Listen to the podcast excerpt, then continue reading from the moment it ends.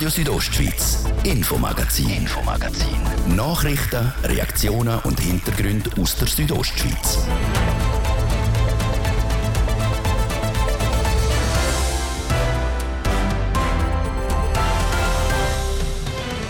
Willkommen zum Infomagazin an dem Hitzetag. Das erste Mal dieses Jahr ist in der Schweiz nämlich eine Temperatur von über 36 Grad gemessen worden. In Iland sind es 35,5 Grad, gewesen. bei uns in Chur sind es sogar 37,4 Grad. Gewesen. Somit hat Chur heute der heißeste Tag der Schweiz erlebt. Für den Rekord braucht es aber noch ein bisschen. Am 28. Juli 1983 ist es 38,1 Grad in der Bündner Hauptstadt. Gewesen. Wegen dem Referenzzinssatz, der vom Bundesamt für Wohnungswesen per 1. Juni in Kraft gesetzt worden ist, geht bei vielen Mieterinnen und Mietern die Miete auf. Viele sind der Meinung, dass die Mieterhöhung nicht rechtmäßig ist und dass sie zu hoch ist. Zum herausfinden, ob das so ist, gibt es ein Tool vom Mieterinnen und Mieterverband Graubünden, mit dem sein Präsident der Joshua Verhufen sagt. Genau, das ist der Mietzinsrechner, den wir anbieten. Da kann man den jetzigen Mietzins eingeben, dann nachher im nächsten Schritt, wie die Erhöhung ist, wie viel das die Erhöhung ist, und dann rechnet das Tool aus, ob das gerechtfertigt ist oder nicht. Der Kanton Graubünden hat Wildschutzgebiet, also Gebiet, wo die Jagd verboten ist, neu definiert. Das zählt ab Anfang September, wenn die Hochjagd in Graubünden wieder startet. Wir haben geschaut, was sich im Vergleich zu den Vorjahren geändert hat. Und heute Abend wird in Flims und Lags eine Weltmeisterschaft eröffnet. Die Orientierungslauf WM. Athletinnen und Athleten aus 44 Ländern sind mit dabei mit einer Vorschau. Das Thema heute im Infomagazin auf RSO vom Dienstag, 11. Juli. Am Mikrofon ist der liebe Biondini. Guten Abend miteinander. Seit Anfang Juni flattern bei vielen Mieterinnen und Mietern in Graubünden eingeschriebene Briefe ins Haus, mit dem Inhalt, dass die Miete aufgeht. Die Schuld ist der Referenzzinssatz, der vom Bundesamt für Wohnungswesen per 1. Juni in Kraft gesetzt worden ist. Viele Betroffene sind der Meinung, dass die Mieterhöhung nicht rechtmäßig ist.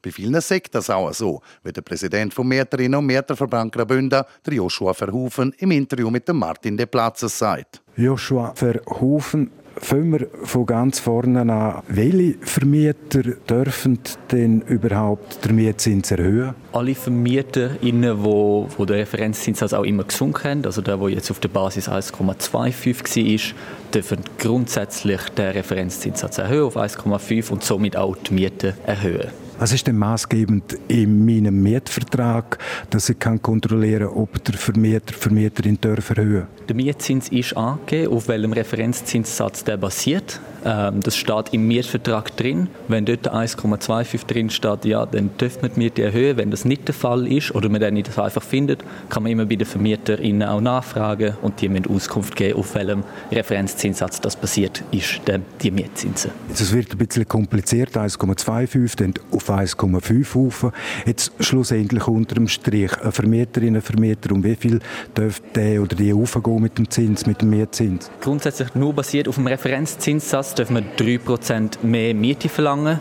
Zusätzlich dürfen wir aber noch 40% von der Teuerungsausgleich den Mieterinnen ja, abgeben, sozusagen. Das heißt, die haben im äh, Juni immer wieder ein Beispiel gehört, eine Wohnung, Mietzins kostet 1500 Franken und dann ist sehr oft gesagt worden, in dem Fall dürfte die Vermieterin, der Vermieter um etwa 70 Franken aufgehen. Ist das so, so etwa korrekt? Das wären aber mehr als 3 Prozent. Richtig, aber dort sind dann auch die Teuerungsausgleichskosten mit einberechnet und da kommt man ungefähr auf die 70 Franken. Zum sicherstellen, dann kann man immer den Mietzinsrechner vom Mieterinnenverband brauchen, um wirklich auch kontrollieren, ist das gerechtfertigt, der Betrag, den man jetzt aufschlägt auf den Mietzins. Die Schlagzeilen haben in den letzten Wochen immer auch gemacht, dass Mieterinnen und Mieter die Zinserhöhung als ungerechtfertigt anschauen.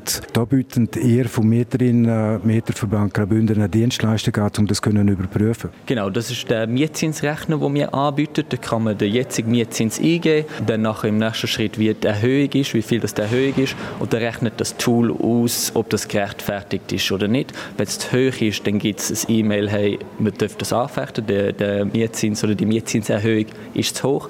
Und wenn es im Rahmen ist, dann gibt es einfach die Meldung von wegen, ja, das ist gut, das dürfen wir so machen. Bei euch, der Mietzinsrechner, beim Mieterinnen und Mieterverband Graubünden, der wird rege genutzt? Ja, wir haben bis jetzt ungefähr 500 Fälle gehabt, wo der gebraucht ist und bei ziemlich genau der Hälfte ist eine Anfechtung gerechtfertigt. Ihr seid ja in engem Kontakt mit den anderen kantonalen Verbänden. Ist das im Schnitt von Graubünden, was der Vergleich mit den anderen Kantonen anbelangt? Genau, also es ist ziemlich genau im Schnitt, also über alle Deutsch-Schweizer Kantone hinweg sehen, ist es auch ungefähr bei diesen 50 Prozent. 50 Prozent der Mietzinserhöhungen könnten also ungerechtfertigt sein. Sie als Präsident vom Mieterinnen- und Mieterverband Graubünden kann man davon ausgehen, dass die Vermieterinnen und Vermieter jetzt die Chance nutzen und jetzt von dem Gebrauch machen, um auch mehr Profit herausholen wir hoffen natürlich nicht, dass das der Hauptgrund ist. Wir hoffen natürlich aber auch, dass die Leute, die es jetzt erhöhen, auch immer den Referenzzinssatz gesenkt haben. Weil sonst dürfen wir das ja, wie gesagt, auch nicht einfach so erhöhen. Und es zeigt einfach nur, dass es umso wichtiger ist, dass alle Mieter und Mieterinnen den Mietzinsrechner brauchen stellen Sie da fest, von der Vergleich jetzt von institutionellen Anlegern wie zum Beispiel Pensionskassen oder private Vermieterinnen und Vermieter, kann man da feststellen, wer da eher aufgeht mit dem Zins oder nicht? Das ist schwierig zu sagen. Also aus, grundsätzlich aus der, aus der Historik her kann man sagen, dass private meistens auch der, der Referenzzinssatz gesunken hat, weil das, äh, die kennen die Mieterinnen auch persönlich, die haben engen Kontakt, wohnen eventuell auch im gleichen Haus. Bei der grossen Immobilienfirmen muss man ja meistens dann auch den Referenzzins, die Senkung hat man immer müssen anfragen, dass man die auch bekommt. Und jetzt bei der Erhöhung kann man davon ausgehen, dass das automatisiert einfach alle Briefe rausgehen an alle Mieterinnen und Mieter. Ist jetzt für mich der Rechtsweg, wenn ich die Erhöhung will anfechten? Das geht über die Schlichtungsbehörde der Region. Genau, also man muss schauen, wo man ist in der Region. Dort gibt es eine Schlichtungsbehörde und dann kann man es dort anfechten. Und wenn die entscheidet, die Erhöhung ist zu hoch, wird das dann auch von den Vermieterinnen und Vermietern anerkannt? Genau, also die müssen das anerkennen. Das ist gesetzlich so festgelegt. Wichtig, um das äh, zum noch sagen, ist, dass man das innerhalb von 30 Tagen müsste anfechten. Sonst gilt es als äh, akzeptiert dass jemand die Erhöhung nicht will anfechten will, hat das auch allenfalls damit zu tun, dass die Person Angst hat, dass es nachher Lempen, also Ärger könnte geben mit dem Vermieter. Das kann sehr gut sein, vor allem in der jetzigen Situation, wo wir schon Wohnungsnot haben in Graubünden. Will man vielleicht nicht noch sich das Verhältnis verschlechtern mit der Vermietung, vor allem nicht in einem privaten Verhältnis, wo eben die Vermieterin oder der Vermieter im gleichen Haus wohnt. Das ist das erste Mal, dass der Referenzzinssatz erhöht worden ist. Interpretiere ich das richtig? In dem Fall haben ihr Arbeit wie noch nie in eurem Verband. Genau, also unsere Telefone die läuten täglich extrem viel, meistens eben genau wegen diesen Anliegen jetzt und das ist in der gesamten Schweiz überall das Gleiche. Die Hypothekarzinssätze sind lang auf einem sehr, sehr tiefen Niveau gewesen. Jetzt steigen sie seit ein paar Monaten immer wieder und der Anstieg der ist noch nicht abgeschlossen. Das heißt, Herr Verhoeven, ein nächster Anstieg vom Referenzzinssatz ist nicht ausgeschlossen. Nein, gar nicht. Wir erwarten im Oktober, dass der nochmal erhöht wird und somit die Vermieter, die das jetzt noch nicht beantragt haben, die Referenzzinserhöhung oder den neuen Mietzins, die werden dann sehr wahrscheinlich im Oktober kommen und dann wird es irgendwann kritisch. Oder? Wir haben steigende Krankenkassenprämien, wir haben steigende Nebenkosten von Strom unter anderem. Und jetzt steigen auch noch die Miete, dann wird einfach die Kaufkraft der, der Leute in der Schweiz wird einfach immer mehr geschwächt sagt der Präsident vom Mieterinnen- und Mieterverband Graubünden, Joshua Verhoeven. Hirsch, Reh und Gems werden bald wieder Ziel von Jägerinnen und Jägern. Anfang September startet Hochjagd in Graubünden. Die Wildschutzgebiete, also Gebiete, wo die Jagd verboten ist, sind vom Kanton neu definiert worden. Was hat sich im Vergleich zu den Vorjahren verändert? Im Beitrag von Immanuel Giger. In Graubünden gibt es auf über 1120 Quadratkilometer 451 Wildschutzgebiete. Das sind zehn mehr, als es bis jetzt sind. Die Gesamtfläche der Wildschutzgebiete ist damit aber nicht grösser geworden, sondern gleich gross geblieben. Die einzelnen Gebiete sind einfach verkleinert worden. Im Vergleich zu anderen Kantonen hat Graubünden aber wenig Gebiete, wo nicht gejagt werden dürfen. Der Hannes Jeni, stellvertretender Leiter vom kantonalen Amt für Jagd und Fischerei, erklärt. Wir sind der Kanton mit den wenigsten Jagdbahngebieten, mit Ausnahme von der Kantonen. Andere Kantone haben Grössenordnung von 18 Prozent bis 30 Prozent. Wir sind bei 11 Prozent der Kantonsfläche, äh, sind da also sehr tief, weil wir ein ausgelögeltes System haben von möglichst viel kleinen, über den ganzen Kanton verteilten Wildschutzgebieten, die dann auch ihre Wirkung sollen erzielen sollen. Und diese Wirkung soll es auf beide Seiten geben. Zum einen sollen die Wildschutzgebiete Rückzugsort für Tiere sein, um am Jagddruck auszuweichen und zum anderen sollen es den Jäger taktische Vorteile geben. Das Ziel ist, den Abschuss erhöhen. Das heißt aber nicht, dass wir, wenn wir mehr Wildschutzgebiete machen, dass wir dann weniger schiessen tun, sondern wir wollen ja ein Netz haben, das funktioniert, wo die Tiere zwischen den Wildschutzgebieten eigentlich zirkulieren und so eigentlich den Abschuss erhöhen. Das Ziel ist, den Abschuss von der Schalenwildarten zu erhöhen und bei den heiklen Arten den Schutz eigentlich zu garantieren. Und Schutz vor den Jägerinnen und Jägern brauchen vor allem Tiere, die während der Niederjagd dürfen geschossen werden. Also zum Beispiel Hasen, Murmeltiere und Co. Bei denen ist der Schutz über das Wildschutzgebiet wichtiger. Weil die Jäger in den leicht erreichbaren Gebieten natürlich so einen erhöhten Jagddruck erzielen würden und zu viele Tiere schiessen würden. Wir, wenn, gerade bei diesen Arten dürfen wir nicht zu viele Tiere schiessen. Und die Vorschriften sind eigentlich so darauf ausgerichtet, dass das auch passieren tut. Und so kann man mit gutem Gewissen bei uns noch weiterhin Hasen, Hühner und auch Wasservögel jagen. Was im Kanton Graubünden gerade auch während der Jagd immer wieder Thema ist, sind die Wölfe. Sie sind effiziente Jäger und haben 2021 im Kanton Graubünden laut Schätzungen fast 1000 Hirsche gerissen. Trotzdem sind die Wölfe bei der Planung der Schutzgebiete noch nicht berücksichtigt worden. Das, obwohl die Wölfe bei der Regulation der Wildbestände auch eine Rolle spielen. Für die Regulation ist es eigentlich so, dass natürlich die grossen Wildschutzgebiete mit riesigen Ansammlungen vorbei sind, wenn ein Wolfsrudel in der Nähe ist. Können auch dazu führen, dass Bestände übernutzt werden von Jagd und Wölfen, aber das ist nur sehr lokal vorhanden im Moment. Im Moment ist es eigentlich ein Nebeneinander, wo man Wolf und Jäger eigentlich eine Regulation der Wildbestände bewirken tut. Es könnte aber sein, dass der Wolf bei der nächsten Verteilung der Wildschutzgebiete berücksichtigt wird, meint der Hannes Jeni. Für die nächsten sechs Jahre sind die neuen Wildschutzgebiete aber gesetzt. Erst dann werden die wieder überarbeitet. Die neu definierten Wildschutzgebiete gelten ab dem 1. September. Auf der Webseite vom Amt für Jagd und Fischerei Graubünden finden Interessierte die neue Karte mit den eingezeichneten Wildschutzgebieten. Geld her oder wir veröffentlichen eure Daten. Das ist etwa Drohung, wenn Hacker an Firmen angreifen. Ein Problem, das mittlerweile einige Firmen auch bei uns in der Region kennen und auch schon davon betroffen sind. Diesen sogenannten Cyberangriff gehen wir in unserer Wochenserie auf den Grund. Im heutigen zweiten Teil geht es darum, wie die Bündner Kantonspolizei überhaupt gegen Cyberkriminelle vorgeht. Es berichtet Sarina von Wiesenfloh.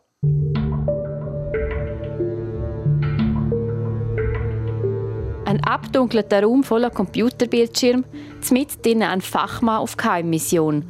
So stellen sich viele die Spezialabteilung Cybercrime bei der Kantonspolizei Graubünden vor. Die Realität sieht aber anders aus. In der Abteilung ist es wie in einem normalen Büro, hell, ein Haufen Fenster und freundlich.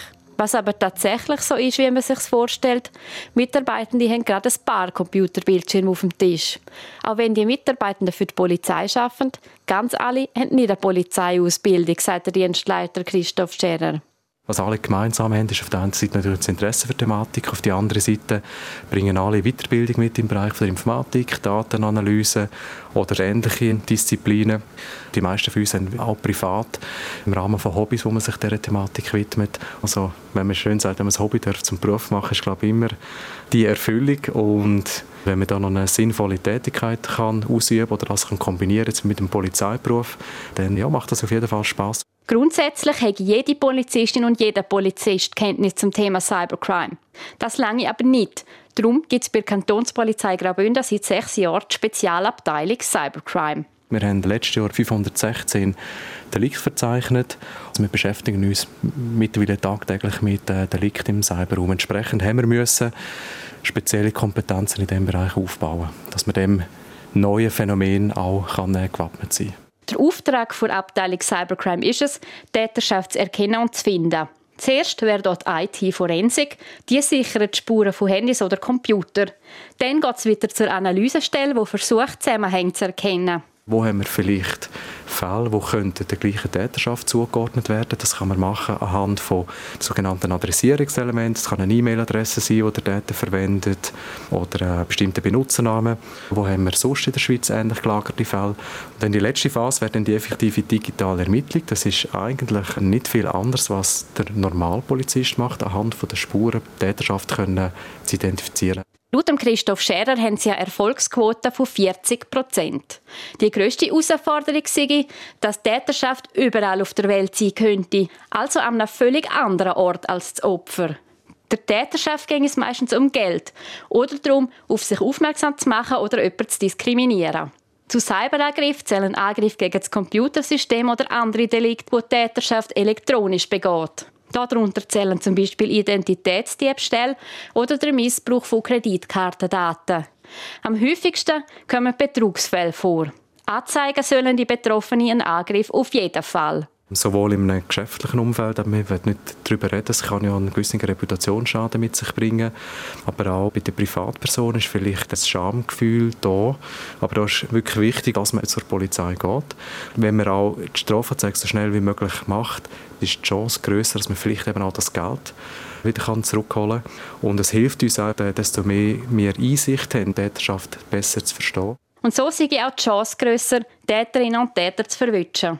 Bei einer Anzeige auf dem Polizeiposten geht es zuerst einmal um die Aufnahme vom Tatbestand. Das heißt, Beweismittel sichern und klären, um was es eigentlich geht. Dann ist auch ganz wichtig, dass man am Opfer Tipps mit auf den Weg gibt, wie soll sich die Person verhalten und auch sofortige Massnahmen können aufgleisen, wenn es zum Beispiel ein finanzieller Schaden verknüpft ist, dass man sofort die Bank kontaktiert, sprich schauen, wo ist denn überhaupt die Sicherheitslücke gewesen, wo die Täterschaft reingekommen ist man kann jederzeit Opfer werden. Ich glaube, die Frage ist nicht, ob man wird, sondern wenn.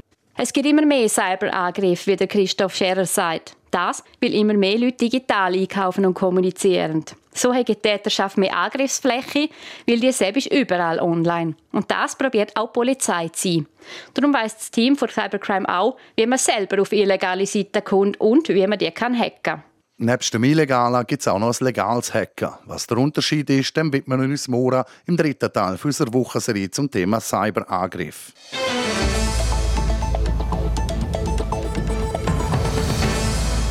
Wir hören das Infomagazin auf RSO. Ich gebe zur Adrian Kretli für die Werbung, das Wetter und den Verkehr.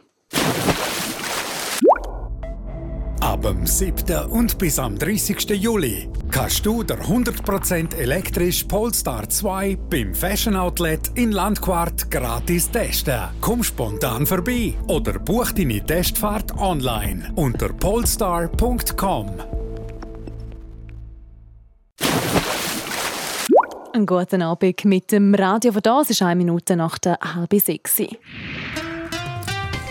Wetter präsentiert von disco-fox.ch. Die Tanzschule in Chur für Partyspaß. Jetzt mit neuen Kürzen, damit du auf jedem Fest daheim bist. Auf disco-fox.ch. Noch ist es an den meisten Orten wunderbar sonnig und heiß. Es könnte sich aber schon bald ändern. Es ist nämlich Gewitter angesagt auf den Abend her und da haben wir sogar eine Sturmwarnung reingekriegt für die Alpen Nordseite. Es könnte also ziemlich fest stürmen kommen. Also vorsichtig sein und offene Flächen meiden.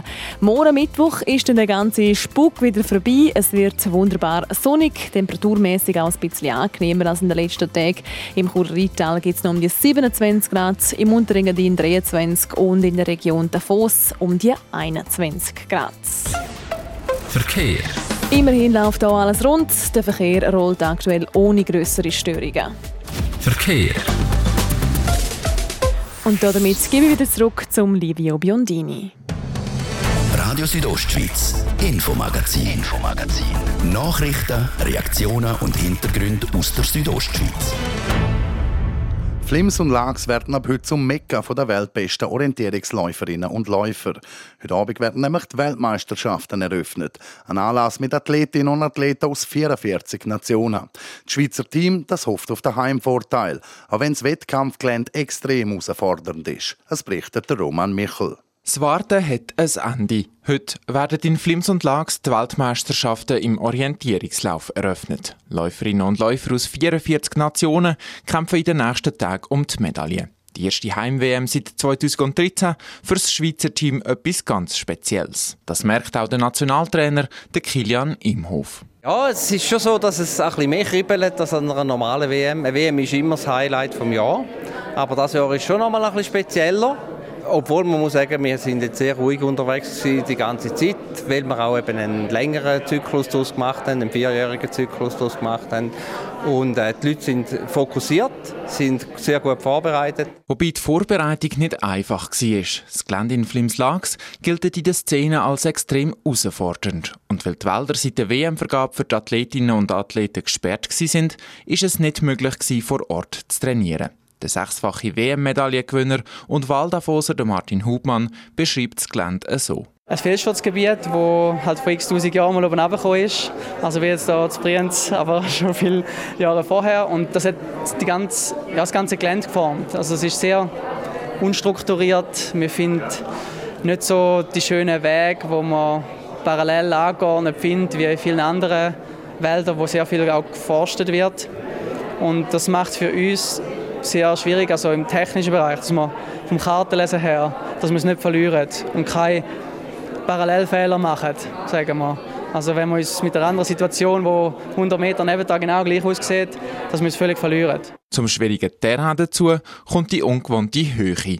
Wettkämpfe über 1000 Meter über Meer sind eine Seltenheit, etwas, wo dem Schweizer Team aber entgegenkommen könnte. Das meint auch der Nationaltrainer. Wir haben äh, Höhentrainingslager gemacht, ein dreiwöchiges noch, Mai, Juni. Und die Athleten sind sich aber auch sonst eigentlich daran gewöhnt. Da kommt uns Schweizer sicher entgegen, oder da Zentraleuropa, auch Franzosen und Österreicher, die in der Höhe leben. Aber ähm, die starken anderen Nationen, die vor allem Skandinavier auch sind, die wissen das natürlich und die haben äh, das auch trainiert. Die sind auch in der Höhe, sind auch viel da in der Schweiz oder eben in Österreich oder in den umliegenden äh, Nationen in den Alpen und haben das dort äh, sehr gut auch gemacht.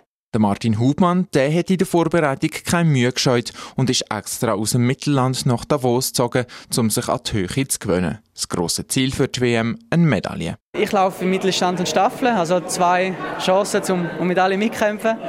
Äh, mit der Staffel ist, ist, schon, ist schon so, dass man eine Medaille abheilt. Mittelstand, ja, wäre es cool. Also, ich weiß, das Gelände liegt mir, also es ist sicher möglich, eine Medaille zu holen, aber es, ja, es muss alles zusammenpassen. Mindestens vier Medaillen, so lautet das Ziel vom Schweizer Team für die Heim-WM. Die erste Möglichkeit für Podestplatz gibt es am Donnerstag über die Langdistanz. Neben der Königsdisziplin Langdistanz gibt es dann am Wochenende auch noch Rennen über die Mitteldistanz und in der Staffel. Überall gehören die Schweizerinnen und Schweizer zu den Medaillenanwärtern.